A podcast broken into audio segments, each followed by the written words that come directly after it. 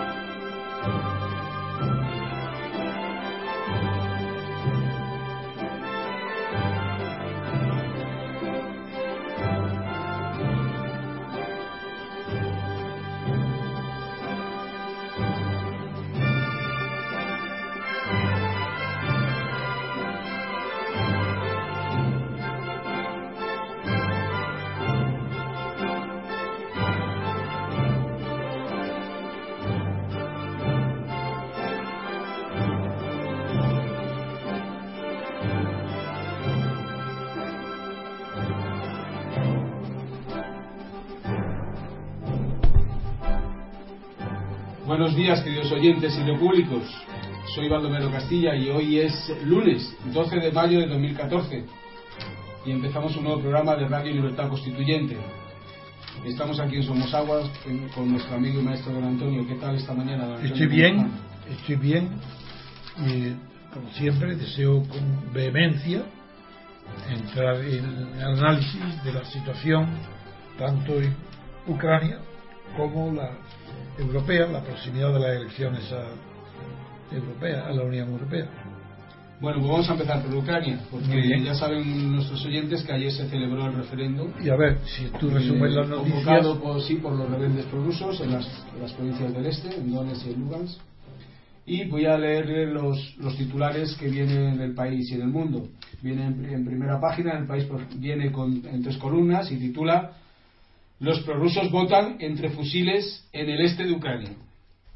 Masiva participación en un referendo celebrado sin garantías. Los habitantes de Donetsk y Lugan, en el este de Ucrania, acudieron ayer masivamente a las urnas en un referéndum de autodeterminación celebrado sin garantías de transparencia ni mecanismos de control. un momento. La sin garantías, hasta ahora esa expresión no se utilizaba en Occidente. Siempre se decía referéndum ilegal, consulta ilegal, consulta anticonstitucional, violación del derecho internacional, pero jamás se empleó la expresión sin garantías. El culpable de que ahora se añada a los epítetos negativos sobre todo lo que suceda en Ucrania por vía de, de rebelión contra Kiev, todo está siendo criticado, avergonzado, puesto en la picota en toda la prensa, en todos los medios de comunicación. Pero el responsable de que se añada al rosario de insultos a los rebeldes ucranianos el hecho de que celebran un, un referéndum sin garantía es directamente Putin. El primero que ha dicho la palabra garantías para justificar y pedir a los ucranianos que se absten- abstuvieran, que pospusieran, que no celebraran el referéndum que se celebró ayer. Le ha pedido expresamente que no lo hagan, que lo pospongan. Y la razón que dio es que no tenían garantía para el día después. Muy bien, dicen, ganan el referéndum, las elecciones y el día después, ¿qué? No hay garantía. Muy bien. Esa palabra de garantía ha sido creada por Putin. Y rápidamente toda la prensa occidental se apodera de ella para decir que no hay garantías. ¿De qué? A ver, dime de qué. ¿No hay garantías de qué? Lo, lo acabas tú de leer. Sí, sí, sí, sí. Pues repítelo. Decenas de hombres armados con fusiles y lanzagranadas custodiaban, custodiaban los centros de voto y los principales no, no, no, yo no me refiero a eso. Yo no me refiero a eso. Es que tú mismo acabas de leer sin garantía y luego has dicho en qué consistía la falta de garantías. Sí, sí, dice, sin garantías de transparencia Eso, pues no me digas ni sí. mecanismo de Di- control. di- Es verdad, ahora lo comprendo y me lo dices. Porque dices, sí, sí, sí, parece que lo has dicho y no. Te estoy diciendo que repita esto. Repítelo otra vez. Celebrado sin garantías de transparencia ni mecanismos de control. Luego hay ya, eh, la prensa ha especificado, concretado las acusaciones o el temor de Putin con dos palabras. Que no hay transparencia en los comicios celebrados ayer, en el referéndum, y segundo, que no hay control de qué. No hay mecanismos de control. Que no hay mecanismos de control, supongo que se refiere, aunque no lo diga, uno, que ha votado quien le dé la gana. Sin estar previamente acreditado en un censo y que bastaría acreditarse con su correspondiente tarjeta de identidad para votar, pero que no habrá garantía de que no vote más de una vez o en distintos colegios electorales. A eso se refiere la falta de control.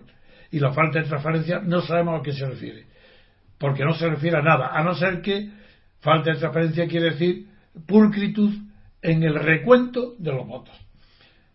Es decir, que haya observadores internacionales. Como eso no sucede ni en España ni en ningún otro país, pues eso, la falta de transparencia es una gana de emplear palabras negativas, falta de transparencia, como si la transparencia fuera en sí misma y siempre algo positivo. Pues no, señor. Por ejemplo, una mujer va vestida con trajes transparentes y no es positivo.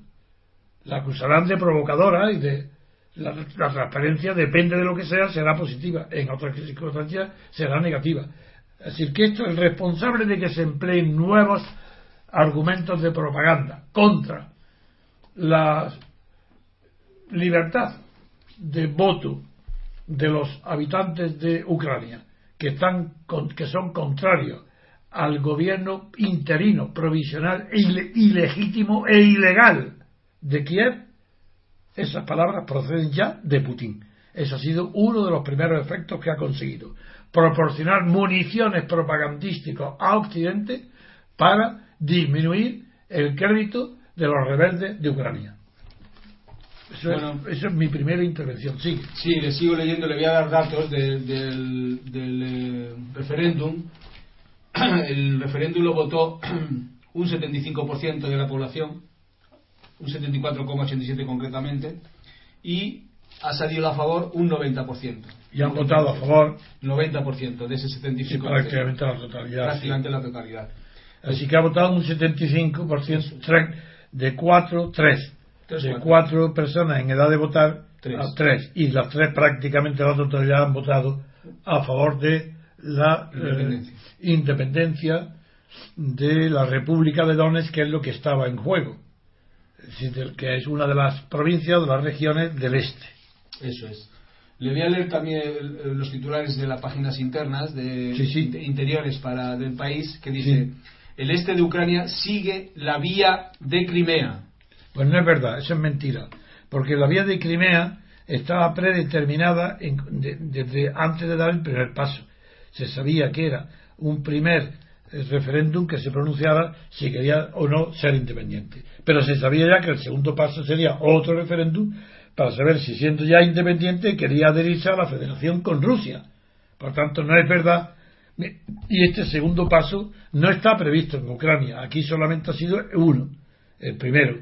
Y, por tanto no sigue la vía de Crimea. Eso no es verdad. Eso son propagandas mentirosas para desacreditar lo que está pasando en Ucrania con los que no aceptan el gobierno fascista pro-nazi de Kiev. Eso es. De hecho, eh, hay una persona que se llama Denis Pushling, que es uno de los colíderes de la República de Donetsk, que ha dicho lo, que lo que usted está diciendo. ¿Ah, Dice, mañana por hoy, empieza una nueva vida. Cuando termine el recuento decidiremos los siguientes pasos, pero no entra en nuestros planes convocar una nueva consulta sobre una hipotética incorporación a Rusia, como habían especulado algunas fuentes. Lo, lo, prioritario es abordar los problemas más acuciantes como la economía y la defensa. Lo que está acreditado por la boca de uno de los dirigentes de esta consulta que están rechazando la vía de Crimea, que todavía no han decidido cuál será el segundo paso eh, no sé más que confirmar, pero no, no porque yo lo diga, están confirmando la evidencia, los hechos, la lógica aplastante de las realidades,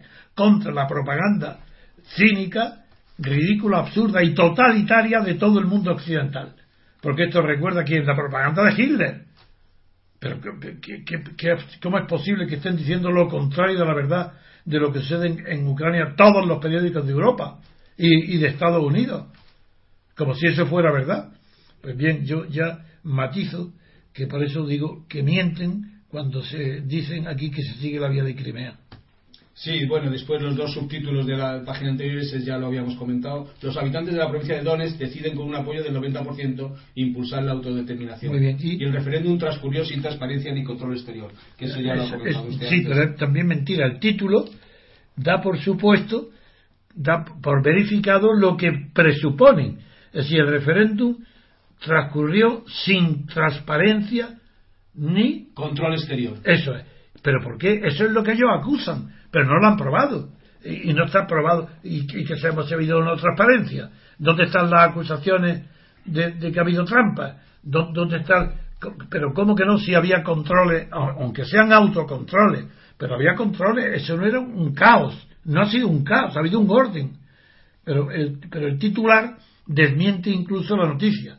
Que la noticia dice que puede haber, que, que sin- pero dice que transcurrió, lo da ya por probado, que ni hay transparencia ni control. Y eso no es verdad, eso hay que probarlo para decirlo.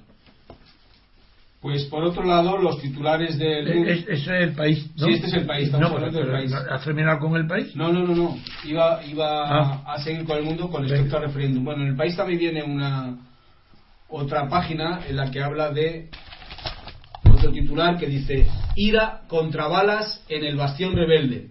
Ira. Ira contra Sí. balas en el bastión rebelde. La población de Slaviansk, feudo de los Bueno, ya solo el título indica la mentira que ha venido durante todo este mes. Que contra las balas de los- del ejército, de los milicianos y de los partidarios del golpe de Estado de Kiev, de los fascistas y nazis que han cambiado el gobierno con el apoyo de Bruselas y de Obama, que sostienen balas, contra ellos no hay más que ira. Así, ¿dónde están, dónde están entonces el armamento ruso? ¿Dónde está todo lo que acusaban? ¿Lo ve? Ira contra bala. Ah, muy bien, de acuerdo, eso ya lo sabemos. Esa es la verdad. Sí, después el subtítulo dice la población de Slaviansk, feudo de los independentistas, participa en la consulta con el eco de los enfrentamientos con las fuerzas ucranianas. La gente tiene miedo. Yo no los- entiendo bien el título, pero ¿qué es leer? Dice la población de Slaviansk, feudo de los independentistas, participa en la consulta con el eco de los enfrentamientos con las fuerzas ucranianas. Con el eco. Bueno, vamos a ver que el título ya estamos otra vez con el eco. ¿Quiere decir que en el día de la consulta se oían los disparos de la fuerza ucraniana? No, esa noticia no se da en ningún lado. Entonces, ¿qué significa en la consulta con el eco? El eco es, como es la repetición de un sonido pero que se ha producido el sonido con la anterioridad al eco, pues quiere decir que es el, los ruidos, el rui- ruido producido por las balas disparadas los días anteriores por, por la fuerza, por el ejército ucraniano. Ah, muy bien, pues mucho más mérito, esto es verdad. Si la consulta se celebra con el- recordando la población el eco, todavía oyendo el, el eco de los disparos que el ejército de Kiev hizo contra los pacíficos habitantes de la zona donde hoy se celebró, ayer se celebró el referéndum, más mérito de que participaran nada menos que un 75%. El 75% no tuvo miedo de las balas, porque eh, primero ni habría tantas, ni sería tampoco como habría reproducido la prensa. Y no digamos ya, si los que se movilizan el 75, el que voten prácticamente la totalidad a favor de la independencia, eso no es extraño. Se sabe cómo son los movimientos nacionalistas. Y este es un movimiento nacionalista. Bien, pues si le parece vamos a pasar a la misma noticia, pero desde el, desde el punto de vista del mundo. Entonces el mundo... ¿Por- ¿Porque se ha terminado aquí o porque del país ya has terminado? ¿No quiere volver? Yo no, no sé si le voy a leer otros subtítulos. Ah, quiere usted decir lo de Putin. Voy a ver. Sí, hay una, hay una referencia a Putin en, la, en, páginas interiores que dice: Putin pierde la batalla económica. La salida de capitales de Rusia en el primer trimestre supera el 2,5% del PIB. El mercado financiero de Moscú sufre las consecuencias del conflicto ucraniano. Bien, esto es la consecuencia de la traición y de una ley muy antigua, pero muy una ley no escrita, claro, una costumbre muy antigua que comenzó con la célebre frase que todos estudiamos de niños y nos impresionaba: Roma no paga traidores. Esto es, Roma no paga traidores. Putin ha traicionado, ha dejado en la estacada a los rebeldes prorrusos de Ucrania del Este. Y eso no se lo va a agradecer ni Obama ni Bruselas. Y la prueba es que ahora acentúan las críticas y las noticias. Por un lado, ayer o antes de ayer, recordaréis que comenté con muchísima dureza, pero con muchísima veracidad, las palabras de la señora Merkel, donde culpaba a Rusia, a, Putin, no, no a Rusia, no, a Putin, le culpaba nada menos que de no defender los intereses rusos, que ella, la señora Merkel, sí sabía defenderlos. Ella sí que lo defendía y atacaba a, a Putin diciendo que no estaba defendiendo los intereses rusos, sino solamente los de la oligarquía rusas no pertenecientes al sector del gasístico, que se dice de una manera con una palabra horrible, o sea, no pertenecientes a la industria de la extracción y la conducción del gas, energética. Pues bien, la señora Merkel, intérprete divina de los intereses rusos, que sabe mejor que nadie qué es lo que le conviene a Rusia, le ha dado una bofetada a Putin. Putin ha querido congraciarse con Occidente pidiéndole a los rebeldes que pospongan el referéndum de ayer, que, cosa que nadie le ha hecho caso, pero nadie. Esto sí, Putin recibe una doble bofetada. Primero, la bofetada de los rebeldes prorrusos, que el 75% ha acudido a las urnas para votar que sí, que quiere la independencia. Y segundo, la bofetada de Occidente, a, través de la voz de Merkel, que no le agradece para nada la traición que ha hecho a los rebeldes prorrusos del este de Ucrania. No, no, no se lo perdonan, porque Roma no paga traidores.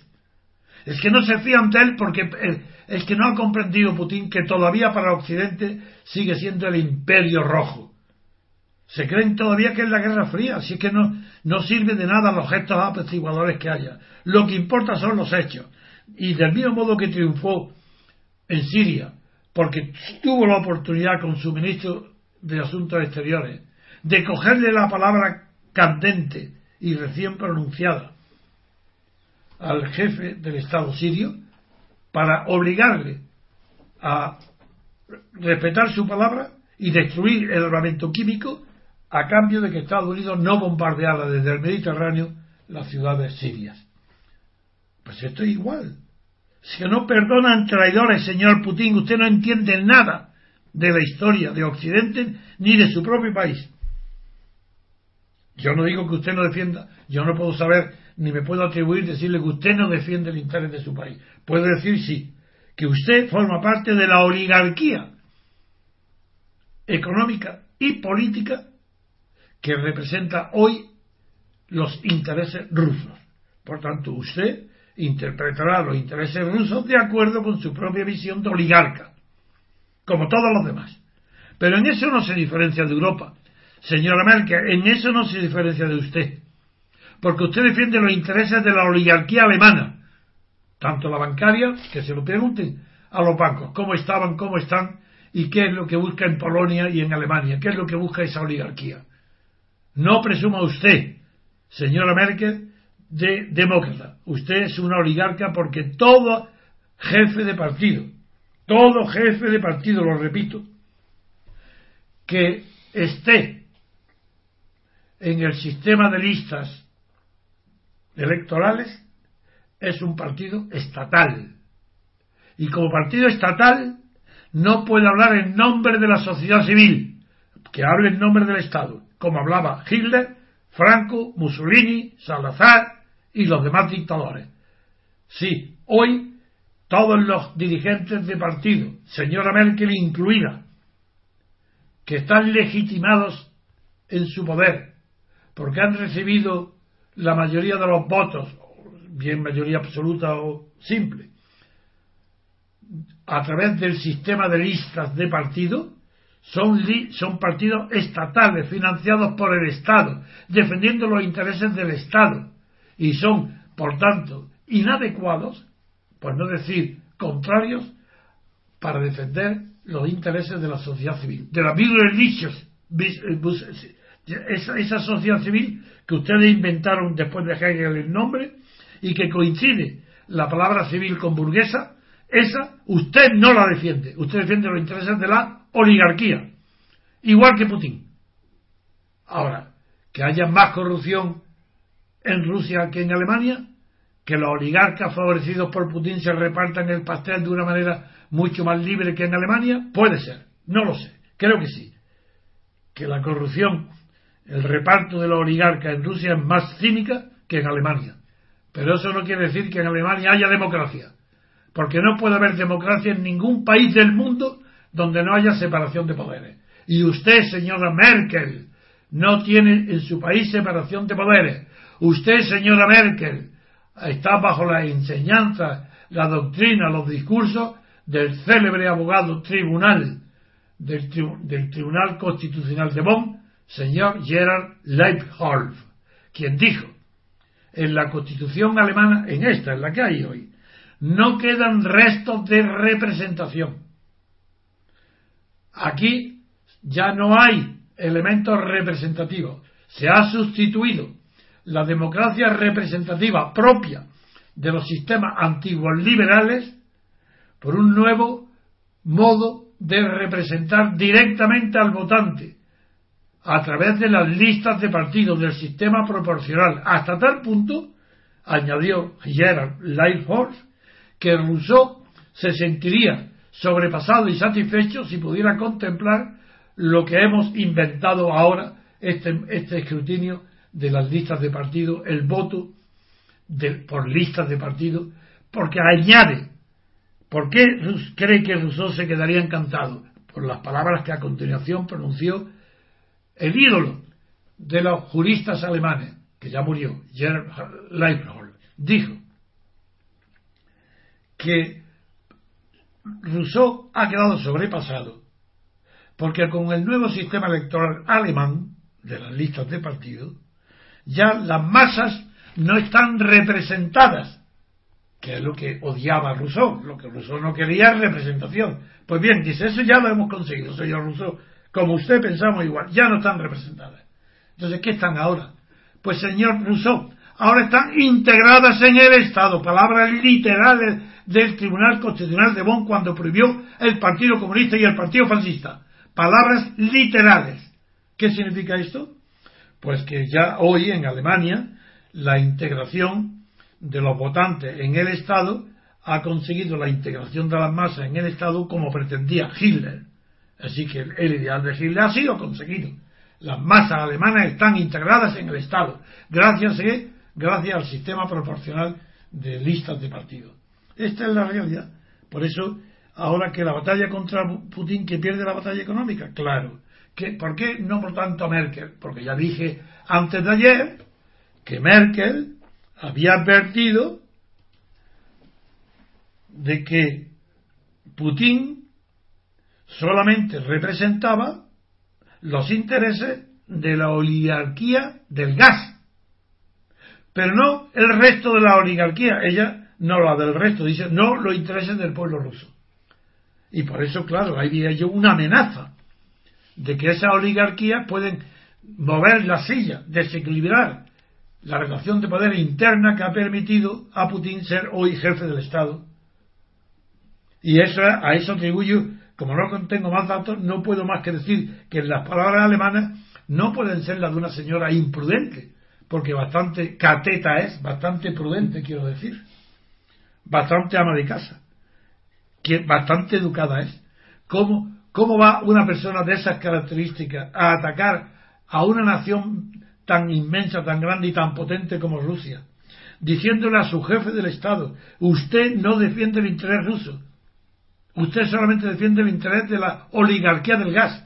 ¿Cómo puede cometer esa falta de educación, esa falta diplomática que nadie hace?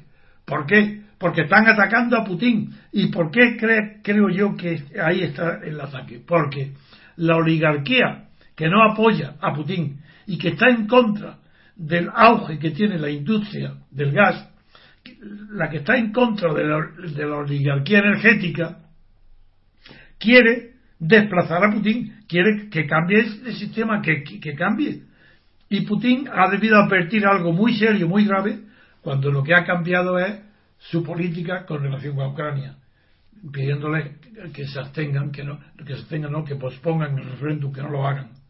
Y el, eh, el, gran tema es que Putin si está apoyado por un sector de la población y, y teme que la oligarquía, el resto, lo mueva de su silla, de su silla, es de presumir, eso no lo tengo prueba ninguna, solamente que es inteligente pensar que la oligarquía rusa, contraria a Putin, ha pedido a Merkel un signo de que lo apoyan, que ha pedido a Bruselas un signo de que están siendo apoyados y comprendidos. Y, y entonces la señora Merkel se ha convertido en portavoz de los enemigos internos de Putin. Esa es mi interpretación. Y Putin algo debe saber bastante de esto cuando ha hecho el cambio radical de la traición que Roma no le paga. Cuando digo Roma quiero decir ni Bruselas ni Washington. A ver, Muy bien.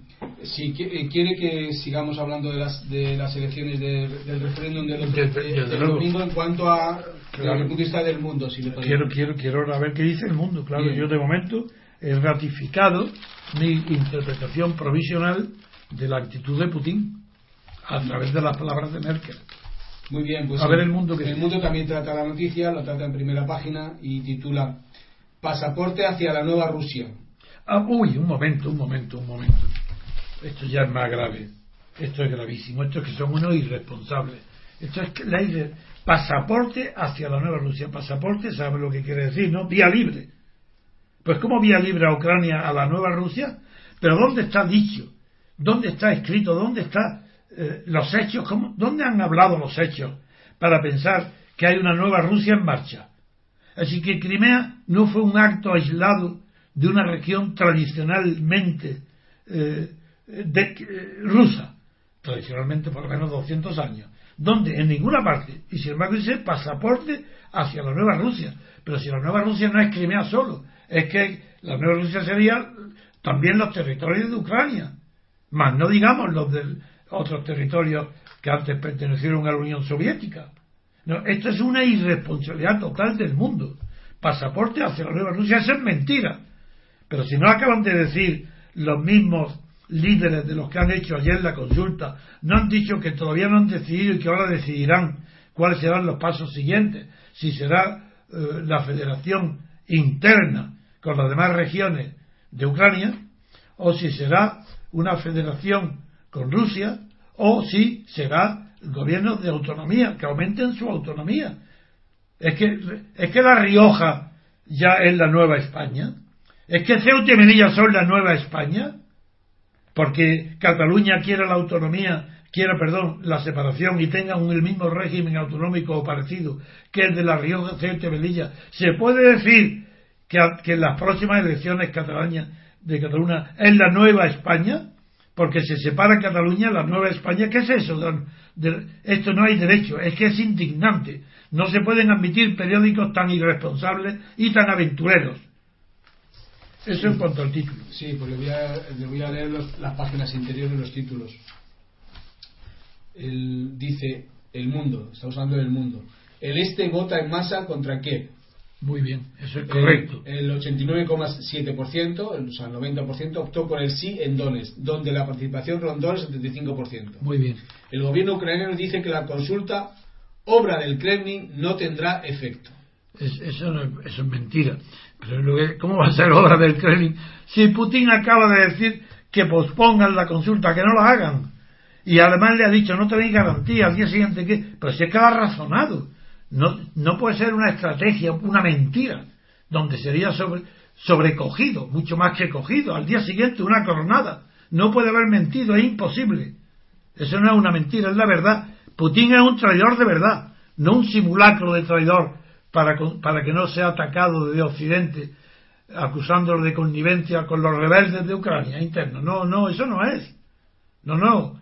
Eh, Putin es un traidor verdadero, auténtico.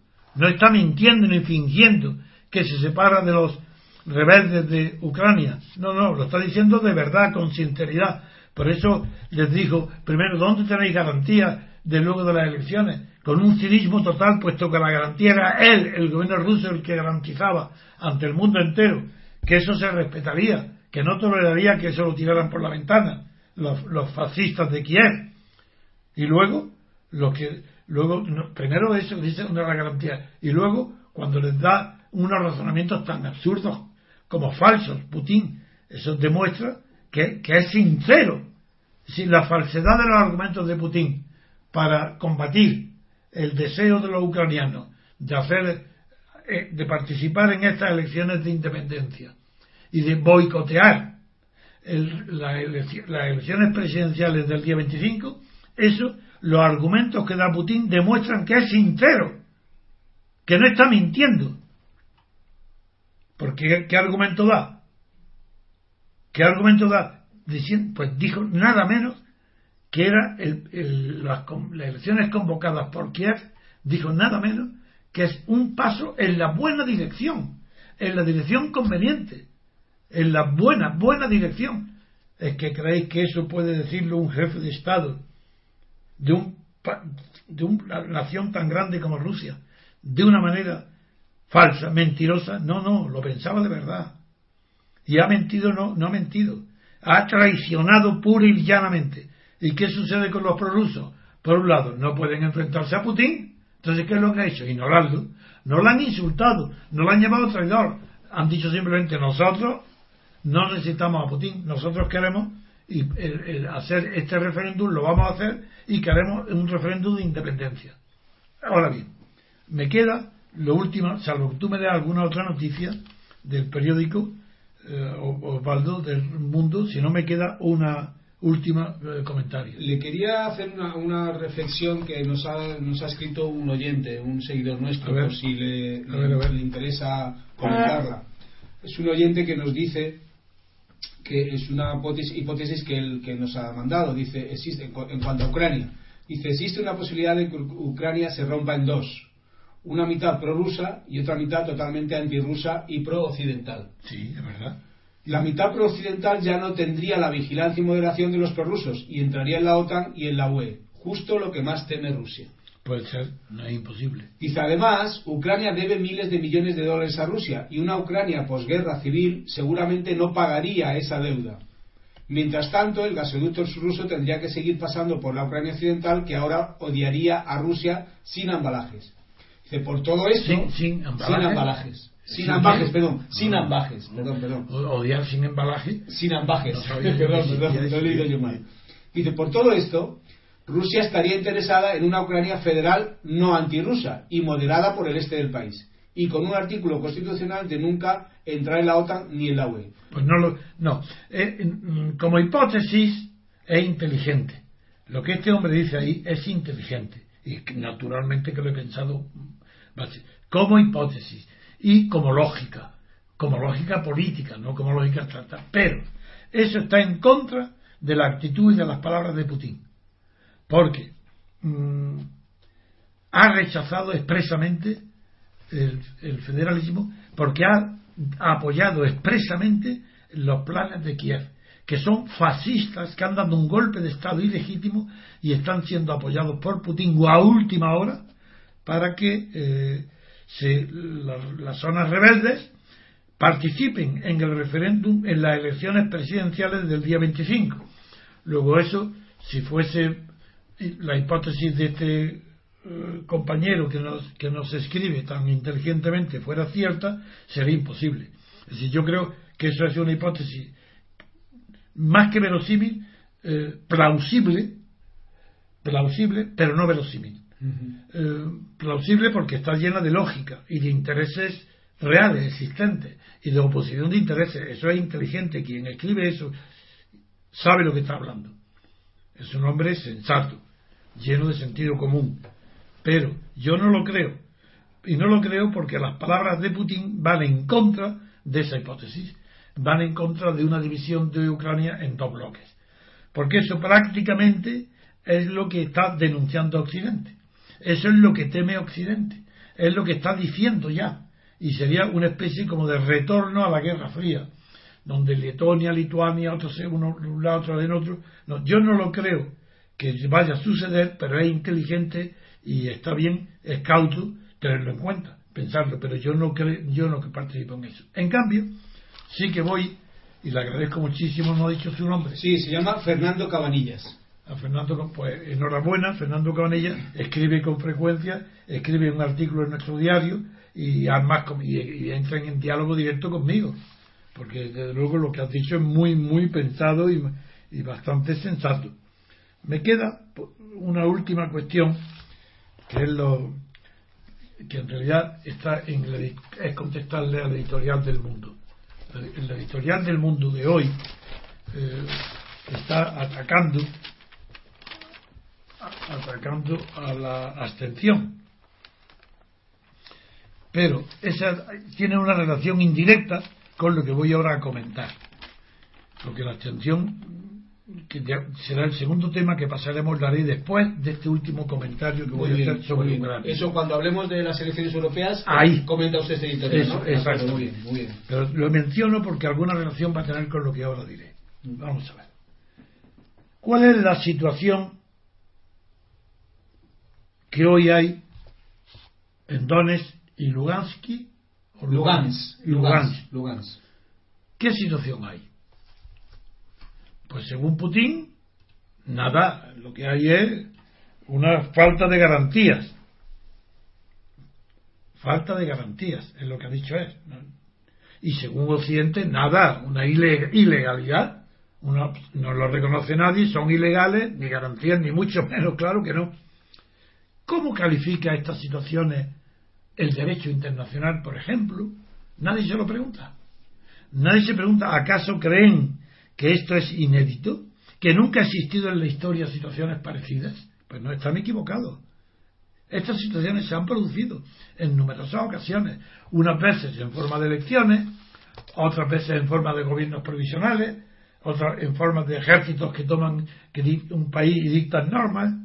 Bien, todas estas situaciones se conocen en el derecho internacional y también en las situaciones internas como si, se llaman situaciones de anomia política. Escuchar bien, anomia política.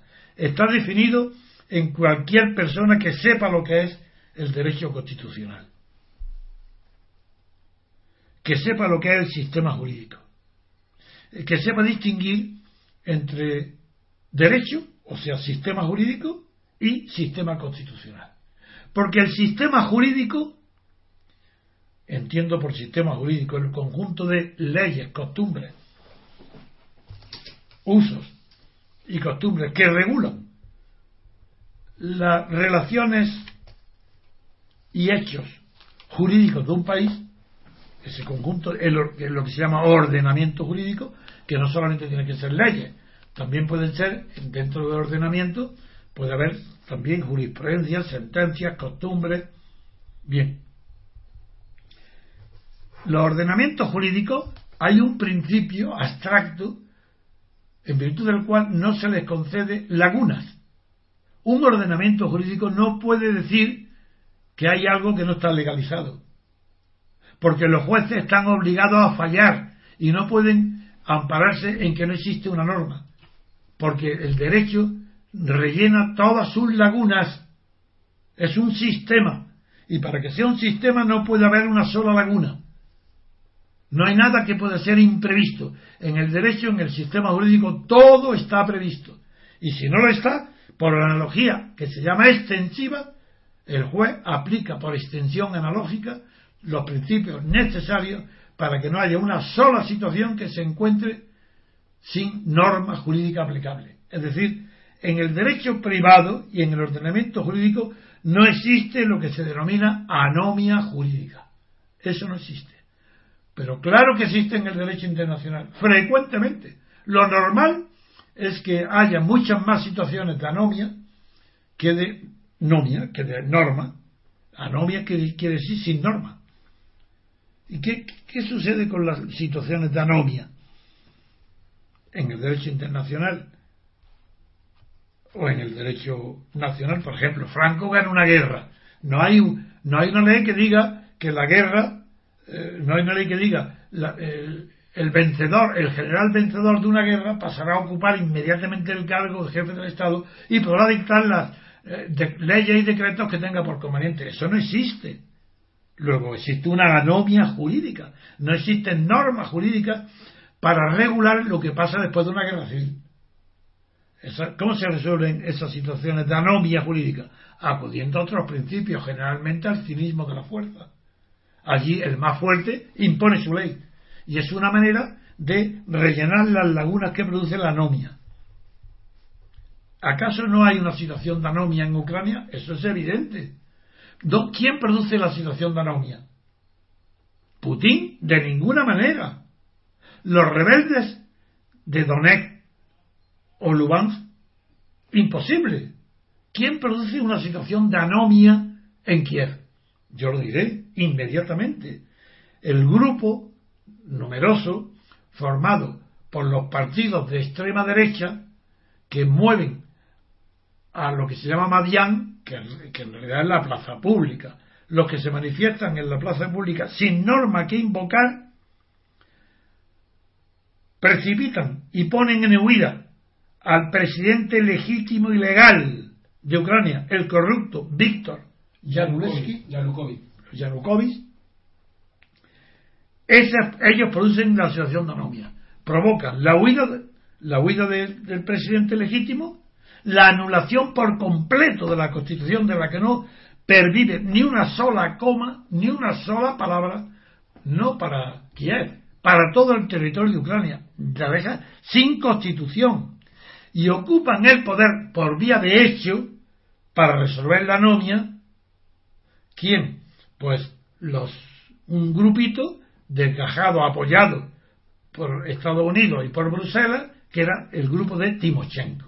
Y de eso designa a un presidente interino, un gobierno provisional, y, y quieren resolver la situación de anomia creando una nueva fuente de, de de normas, una nueva fuente que es un gobierno provisional interino.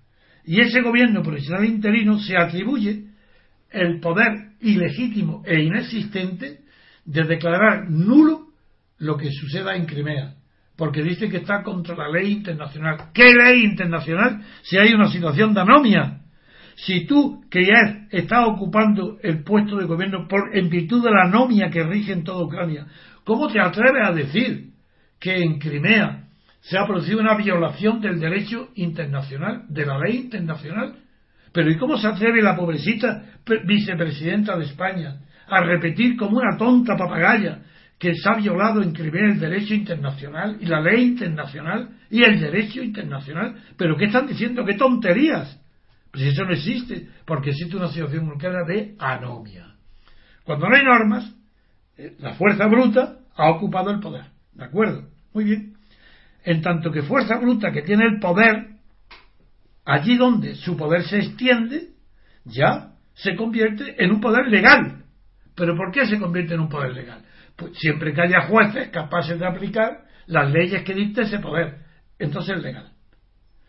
Es legal en Crimea, pueden los jueces de Ucrania o el gobierno ucraniano imponer su ley, la ley que acaban de improvisar, la nomia.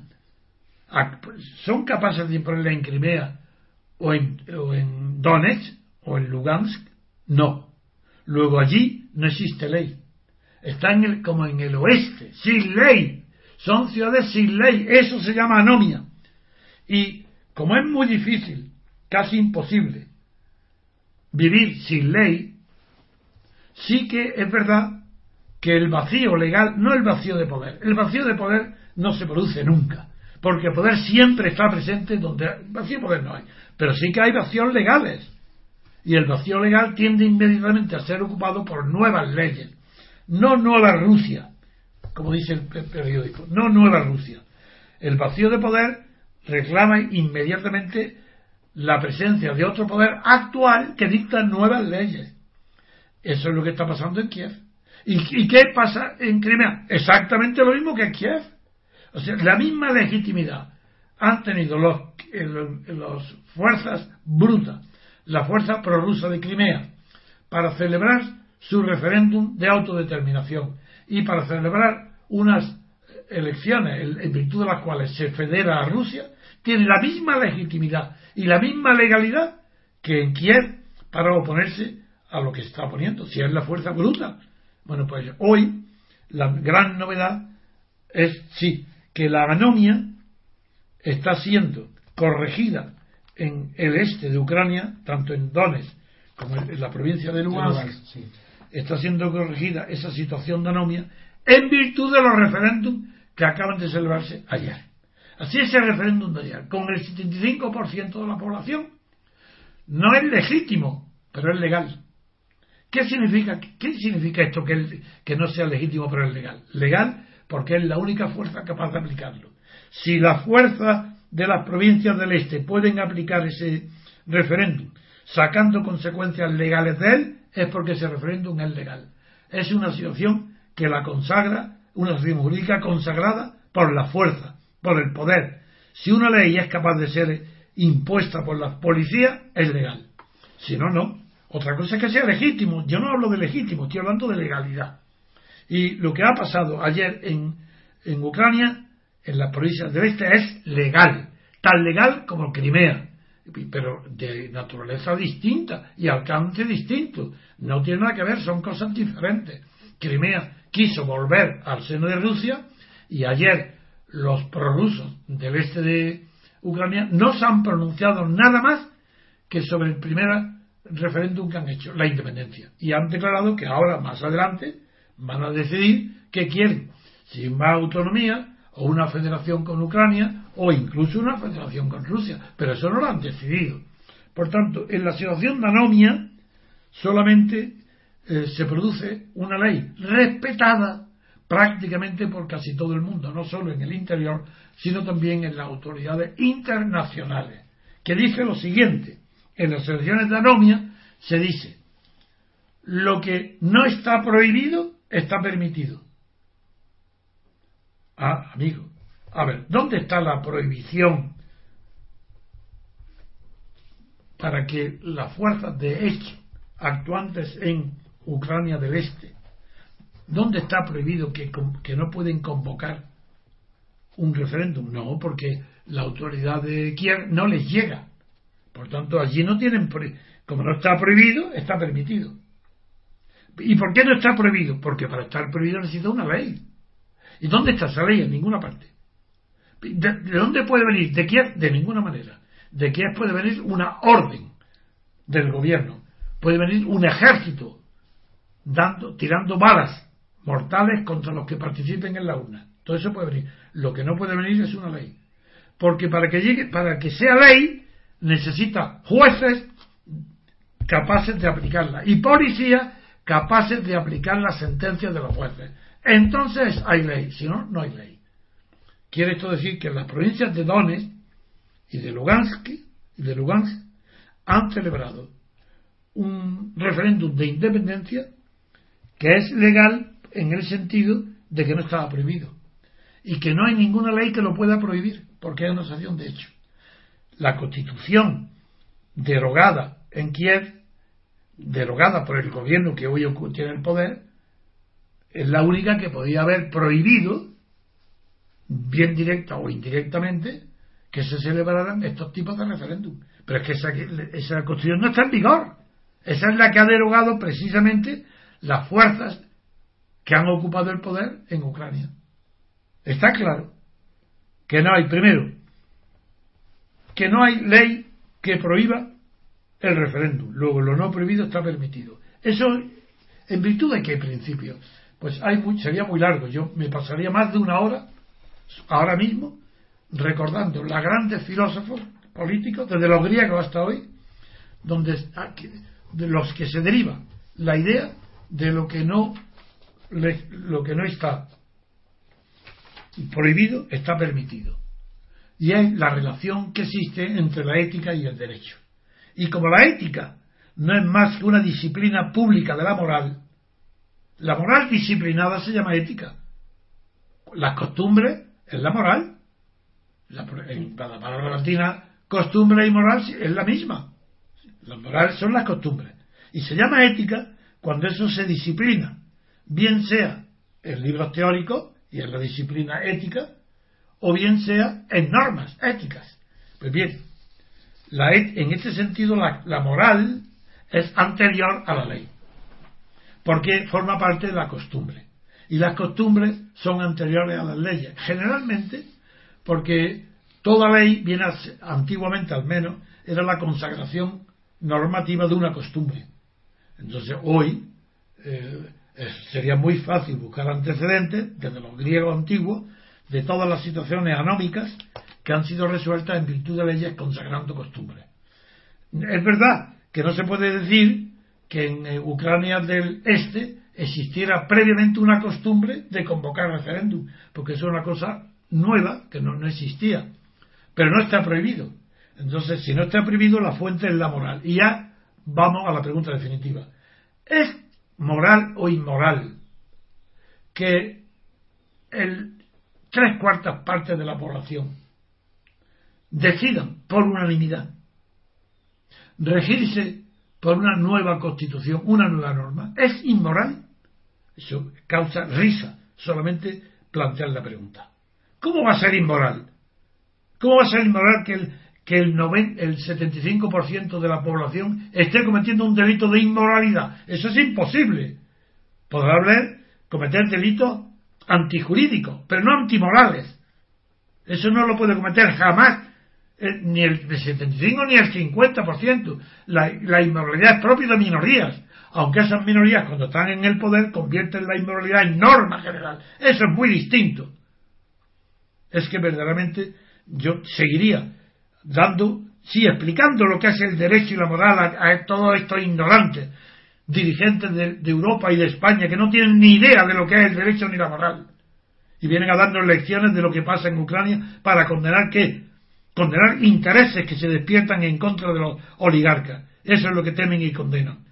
Pero en fin, como quiero hablar hoy también de las elecciones eh, europeas, Sí. pues voy a dar por terminado de momento lo de Ucrania, porque no renuncio a seguir hablando y explicando lo que es la anomia que preside los sucesos de Ucrania y cuáles son las consecuencias de esa situación anómica.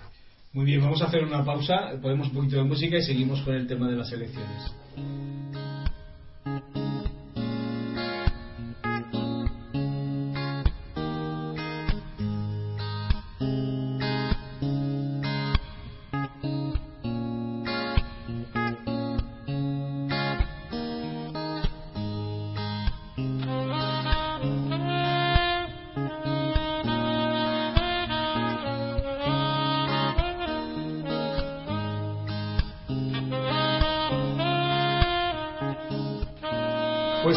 Eh, como habíamos dicho, con las elecciones europeas que se celebrarán a finales de este, pues, el 25 de mayo concretamente. Bueno, y el mundo trae un, eh, a tres columnas un titular que le voy a leer don Antonio para que usted lo analice y lo comente. Dice, la Junta Electoral prohíbe que la UE, la Unión Europea, inste a los españoles a votar. Afirma que la abstención es un derecho que debe ser protegido pese al miedo de Bruselas a la baja participación. España es el único país que no puede hacer campaña institucional con papeletas, urnas ni la leyenda vota. Pues estos son los titulares. Bueno, eso será para las elecciones europeas, porque para las elecciones españolas, eh, las televisiones y la prensa, eh, la obsesión que tienen continuamente es el miedo a la abstención, diciendo votar, votar, votar a lo que sea, pero votar. Votar a quien queráis, pero votar. Pues eso es la permanente campaña. Bien, yo no voy a repetir tantísimos, tantísimos eh, argumentos a favor de la abstención cuando no hay democracia. Empecé- pero empezaré a resumir lo más corriente, que la gente dice que hay que votar porque votar es un derecho cívico. Dicen que es derecho cívico. Derecho, sabéis más o menos lo que significa, que es un derecho que tiene y cívico quiere decir ciudadano, civil, no político, no, algo muy superior a lo político, algo, un sustrato general a lo político, que es lo ciudadano, lo civil, lo civilizado. Se dice que es derecho cívico, pues no es verdad. Porque ni el- la votación, la facultad de votar, el hecho de votar, ni es un derecho, perdón, eh, me he equivocado, es deber, estoy hablando del deber, yo creía que estaba diciendo deber y estoy diciendo derecho. Bueno, dicen que es un deber cívico. Pues bien, er- error, no es un deber, porque es un derecho político. Es decir, eh, no es deber porque es derecho. Y no es cívico porque es político, no es cívico, no es ciudadano, no es civil, no es civilizado, es político. Puede ser civilizado, claro, no digo que sea que lo político no sea civilizado, pero que la base de la votación nunca puede ser un deber cívico, porque es un derecho político. Y el derecho es la facultad, puede, todo derecho, todo titular de un derecho tiene la facultad de ejercerlo o no ejercerlo. Si tuviera la obligación de ejercerlo, ya no sería un derecho, ya sería una obligación, luego sería un deber. Luego, si es un deber cívico, es porque no hay derecho. Y cívico no digamos, es político, no es cívico. Lo cívico es las normas de convivencia ciudadana. El circular los automóviles por la derecha. Aunque haya normas que lo indiquen, pero en fin, es vestirse, no ir desnudos por la calle, llevar los hombres corbata, las mujeres ir arregladas, no ir. Eh, las mujeres y los hombres también. Así, son normas de decoro, de cortesía, de educación, de urbanidad, de urbanismo, aquellas normas que obligan a, a ser cívico, civilizado. Pero cuando ya es político es otro orden, ya no es la civilización. Lo político ya pertenece a un orden de exigencias que está más allá de la civilización. Por ejemplo, ¿era o no incivilizado el régimen de Franco? Lo era. ¿Era cívico? De ninguna manera. Era político, sí. ¿Por qué? Porque había un deber político de votar. Y era peligroso no votar. Ahora no en algunos países, en Bélgica, en Italia, es, es, una obligación. Pero solamente el hecho de que te obliguen a votar indica que no hay democracia. Porque la democracia implica una libertad total para todo aquello que concierne a los derechos individuales. Y en, y en lo de referente al derecho colectivo, eh, la facultad de, de obtener colectivamente todo aquello que sea lícito. Pues bien, en la abstención Veamos qué dice de la abstención. Digo, la abstención es el recurso único que nos queda a los hombres competentes y mujeres competentes, digo hombres, y no sé por qué digo mujeres por contagio imbécil de los feministas. Porque si digo hombres, ya en, la frase hombre es neutral, están incluidas también las mujeres. Si lo repito, es señal de que yo, yo no soy igualitario. Yo tengo que decir hombres y mujeres, cuidado, eh, que me he olvidado de las mujeres, que son iguales. Eso una persona normal no tiene que tener ese cuidado. Porque habla en, neutralmente, habla utilizando nombres sustantivos que son comunes para ciudadanos, no tiene que decir ciudadanas. Pues bien, ¿qué es la abstención? Cuando un régimen de poder como el franquista no favorece las libertades o no, no nos gusta, lo normal es no votar y correr los riesgos inherentes a no votar, abstenerse. ¿Por qué ahora también sigue siendo lo prudente, lo inteligente, lo eficaz, lo más beneficioso para el ciudadano abstenerse también, no votar en este régimen, ni a la europea ni a ninguna otra elecciones, abstenerse siempre. ¿Por qué?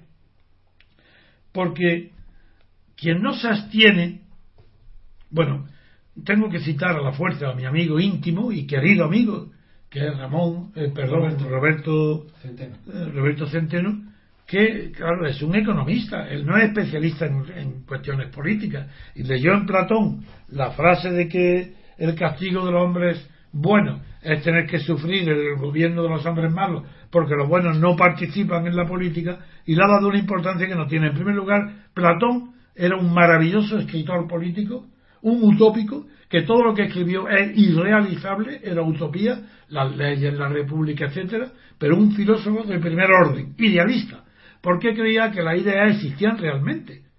Así que ahora que cuando decimos un árbol, no, no nos referimos a este, a aquel o otro árbol, no, no, no, sino que la idea de un árbol existe en el mundo, es real. Que no es una cosa que nosotros creamos por comparación, asimilación, de, todos los árboles que hemos visto y sabemos que, que diciendo un árbol designamos a todos los árboles. No, no, no. No es una simple idea. Cree que tiene existencia real. Bueno, pues ese idealismo es el platonismo.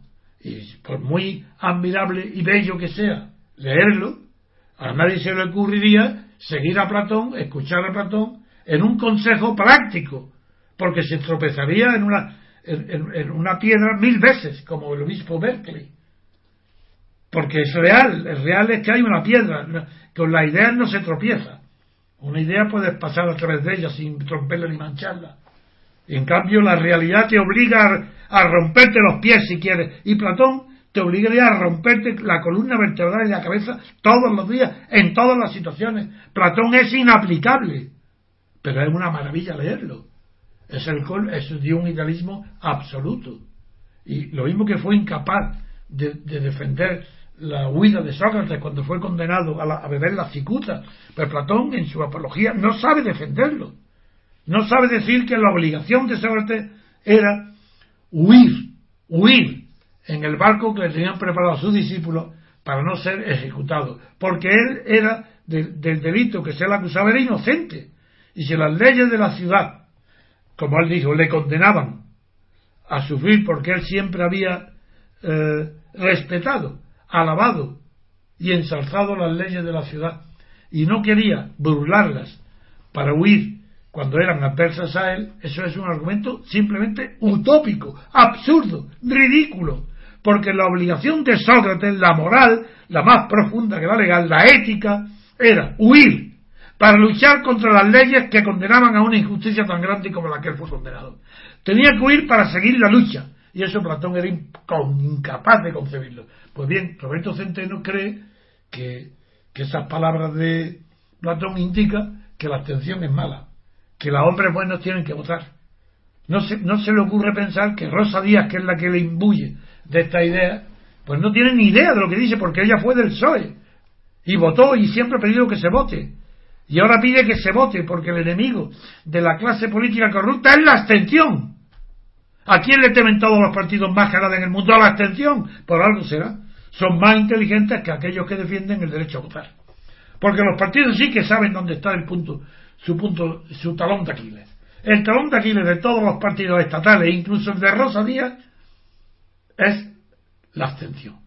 El desprecio de los ciudadanos. Y dicen, ah, es que la abstención, el argumento que creen los que se creen inteligentes. No hablo de Roberto Centeno porque es que lo es inteligente, pero de política no, de economía.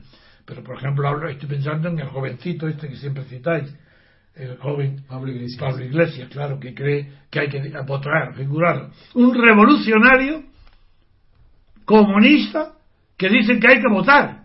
¿A quién? A la- dentro de la monarquía, a la monarquía, a los partidos de la monarquía, al Partido Comunista, a él, apoyar. ¿Y para qué? Para que obtenga dinero del Estado monárquico y defender la monarquía, que es lo que está defendiendo. De hecho, ¿quién puede entender que alguien que se presenta y vota y sale elegido y acepta un sueldo del Estado, sin embargo es enemigo del Estado? Pues si eso no existe, hombre. Si ya está bien de, de- de mentiras, ya está bien de mentiras.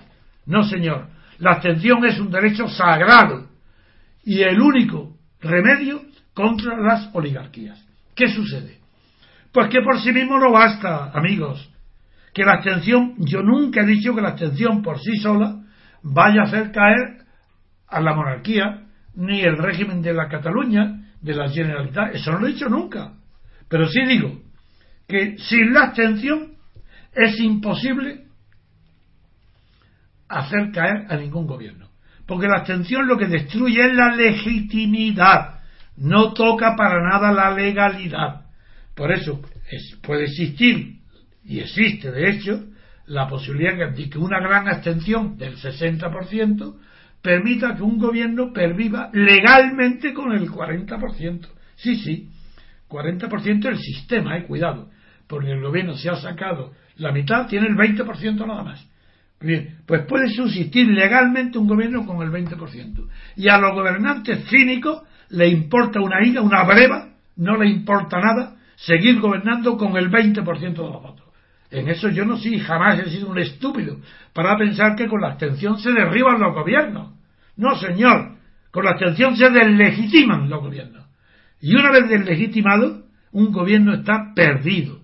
Tan perdido como están los reptiles cuando tienen que crecer y mudar de camisa, porque si no, el cuerpo no les cabe en la camisa. Durante ese tiempo en que tienen que cambiar de camisa, lo mismo que los políticos, cambiar de camisa, están expuestos a peligros mortales. Una simple avispa puede matar a una serpiente pitón. Es, que no tienen defensa. Pues eso es lo que yo pienso y busco y contra todos los partidos estatales. No votarlos. ¿Para qué? Para deslegitimarlos, no para hacerlos ilegales. Que continúen gobernando con la ley en la mano. Pero quiero hacerlo ilegítimo para que el simple aguijón de una avispa sea suficiente para matarlos. Esa es. Exactamente eso. Por eso pido la deslegitimación, porque la deslegalización vendrá después con mucha facilidad. Un simple scratch que hoy es, para tomar el pelo a los que lo hacen y a los que lo sufren, pues bien, ante un gobierno deslegitimado, un simple scratch puede provocar la caída del gobierno, la caída del sistema. Eso es lo que quiero decir. Y no me quieren oír los que no quieren saber nada de la abstención. Muy bien, yo creo que más más alto a lo mejor se puede decir, pero más claro yo creo que no. bueno, pues aquí vamos a acabar el programa de hoy.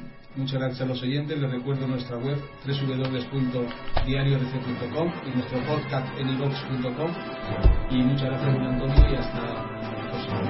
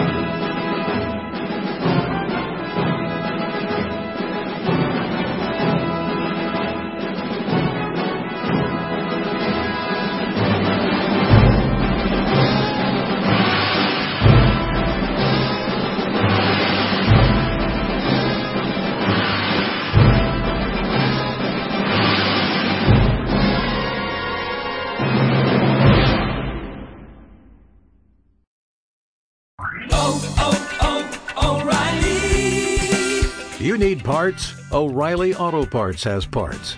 Need them fast? We've got fast. No matter what you need, we have thousands of professional parts people doing their part to make sure you have it.